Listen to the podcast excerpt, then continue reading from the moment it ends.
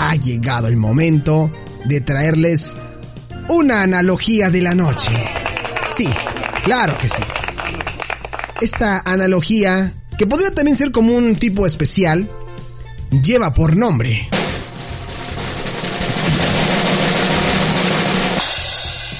10 cosas que eran aceptadas en los noventas y que ahora no están bien. Sí, porque sabemos muy bien que pues las épocas cambian. Las cosas ya no son como antes. Entonces, hay muchas situaciones que seguramente ustedes han vivido o que han hecho incluso y que hoy si la repitieran o la publicaran en alguna red social, sí dirían, chale, creo que sí me pasé, mano. Entonces, dentro de este listado, vamos a ir del lugar 10 al lugar número 1. Lo acabo de voltear porque creo que el número 1 todo mundo se va a sentir identificado. En el número 10, estereotipar a los latinos. Y no solamente a los latinos, ¿eh? A los asiáticos, a los afroamericanos, a los africanos también. Es muy complicado porque antes veíamos y se nos hacía muy chistoso ver comerciales con, por ejemplo, ¿no? estaba yo viendo hoy haciendo esta búsqueda y me encontraba con un comercial de un restaurante que no era precisamente de aquí de México, pero donde la persona que atendía, el mesero o la mesera, era una chica afroamericana. Y toda la publicidad pues ronda en torno al color de piel de esta de esta mesera, que no era ofensivo en aquel entonces, era meramente pues un comercial y no decían nada o no aludían a nada respecto al color de piel. Y veíamos así muchísimos comerciales y podríamos hablar de muchísimos comerciales donde hacen referencia a las personas de color o a las personas asiáticas o que si le decíamos alguna broma al asiático o que si le decíamos este no sé que el taca taca, ¿no? Al japonés, ¿no? O a los chinitos que olían raro, ¿no? Eran chistes que en aquel entonces eran bien tomados, pero hoy cuando decimos eso sí ya causa un impacto negativo en nuestra persona y la gente nos voltea a ver con cara como de híjole, como que tu comentario no fue bueno amigo porque hoy ya esos chistes pasaron de moda. Así que en el lugar número 10, ahí está estereotipar latinos, cosas que eran aceptadas en los 90 y que ahora no están bien. En el lugar número 9, va de la mano la publicidad racista. Sí, había mucha publicidad racista. Ay, ay, no, no, no, no, era este. no, José, lo como que a fuerza, no, para nada, era publicidad racista. Esta misma de los comerciales que les estoy comentando era publicidad racista. Incluso saben qué me ha ocurrido por ahí. Mucha gente de repente opina sobre...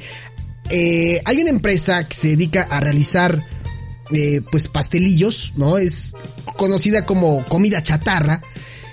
Y hay un, hay un como pastelito relleno de chocolate que se llamaba negrito.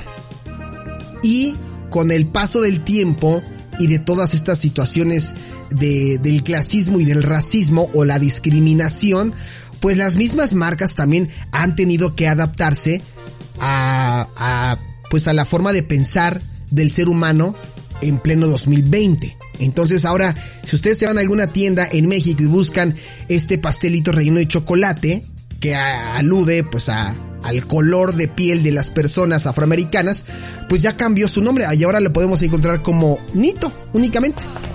Y por ahí ya también se está hablando de quitar la imagen de estos personajes en las envolturas, ¿no? Ya estereotipar eh, a los animales también, a las caricaturas, todo eso es todo un mundo. Pues bueno, ahí está en el lugar número 9. En el lugar número 8, que el hombre solo pague la cuenta en una cita de cualquier tipo. Esta se me hizo muy interesante.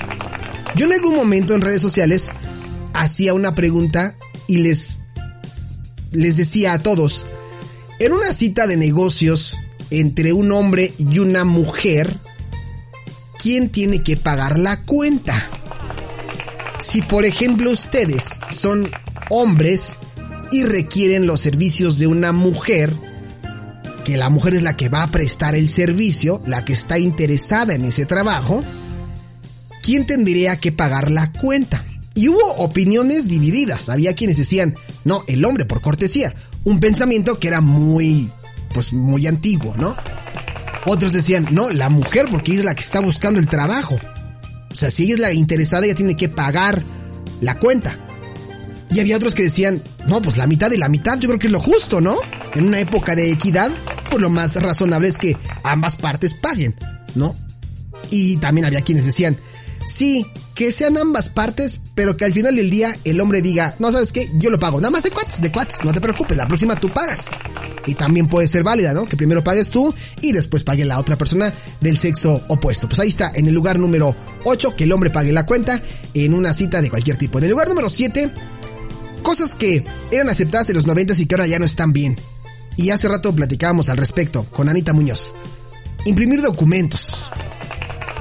Hoy con el calentamiento global y con esta visión de cuidar el mundo, pues evita a toda costa eh, imprimir grandes cantidades de, de documentos, sobre todo pues me pongo a pensar de inmediato en los abogados que tienen que manejar archivos y que ellos sí no se dan abasto y no, eh, no, no, no escatiman en gastos y la verdad es que gastan y gastan hojas cuando hoy todo se podría hacer de manera digital. Hoy cuando quieres compartir algún documento, alguna presentación, lo haces a través de una USB o a través de alguna plataforma digital o a través de, de WeTransfer, de, dependiendo de qué tanto, ¿no? Incluso yo creo que las tesis, yo mi tesis la tengo en digital e imprimí solamente pues las necesarias, pero sí siento uno como raro hoy gastar muchísimas hojas y pues estamos dañando a a la naturaleza, ¿no? Pues ahí está. En el número 6, hacer humor con la sexualidad. Híjole, ese también va muy de la mano con los puntos anteriores. Antes era muy recurrente y era muy fácil burlarnos de alguien por sus preferencias sexuales, ¿no? Decíamos, ay, mira es que a ese se le truena la reversa, ¿no? O chupa el arroz con popote, o, o es como volteadito, ¿no? O chuta para su portería, o cosas así. Hoy hay que tener un... Yo soy de la idea que hay que tener gracia para hacer esos comentarios y muchísimo cuidado. Muchísimo cuidado. Humor sobre la sexualidad siempre y cuando se juegue con los dos sexos, ¿no? Tanto con el del hombre como con el de la mujer para ser pues equitativos en ese aspecto creo que, creo, a menos de que ustedes digan lo contrario de, oye, sí, hoy la verdad es que ya ningún chiste de, sexualidad está padre, ¿no? Y ahí vienen muchas cosas de la mano, que si el machismo, que si el feminismo, son, por eso les digo que es muy complicado, es una delgada línea y quien haga ese tipo de chistes es porque tiene la gracia y porque la gente ubica cómo es esa persona y porque no transgrede al sexo opuesto de quien se esté haciendo ese chiste. En el número 4, cosas que eran aceptadas en los noventas y que ahora pues ya no están bien. Hacer llamadas por teléfono, pero teléfono de casa. Teléfono de casa, sí. Ya nadie ocupa el teléfono de casa. O sea, lo ocupan en oficinas, en empresas, para cuestiones de, a lo mejor de gobierno, de atención ciudadana. Pero si tú das tu teléfono, ya no das tu teléfono local, das el teléfono celular, porque ya es más fácil que la gente te localice por medio de tu móvil o de tu cel o de tu celular, como lo quieras llamar, o de tu smartphone. Es más fácil, incluso las páginas de internet cuando vas a hacer alguna compra en línea, te ponen como requisito obligatorio que llenes eh, tu teléfono celular y ya como secundario u opcional el teléfono local. Pero ya no es tan bien visto que hoy hables por teléfono, ¿no? Local. Yo lo hice hace poquito de repente me decían aquí en casa, oye, es que no puedo comunicarme con tal persona. Pues ahí está el teléfono local, ¿no? Pues sí, pero bueno, ahí está. En el número 3, usar CDs, hermanos. Ya no está bien visto usar CDs. Ahora que arreglé mi computadora, el señor hizo a bien arreglarme eh, pues el DVD. Me dijo, mira, ¿sabes qué? Me di cuenta que no le habías puesto esta conexión a tu reproductor de CDs.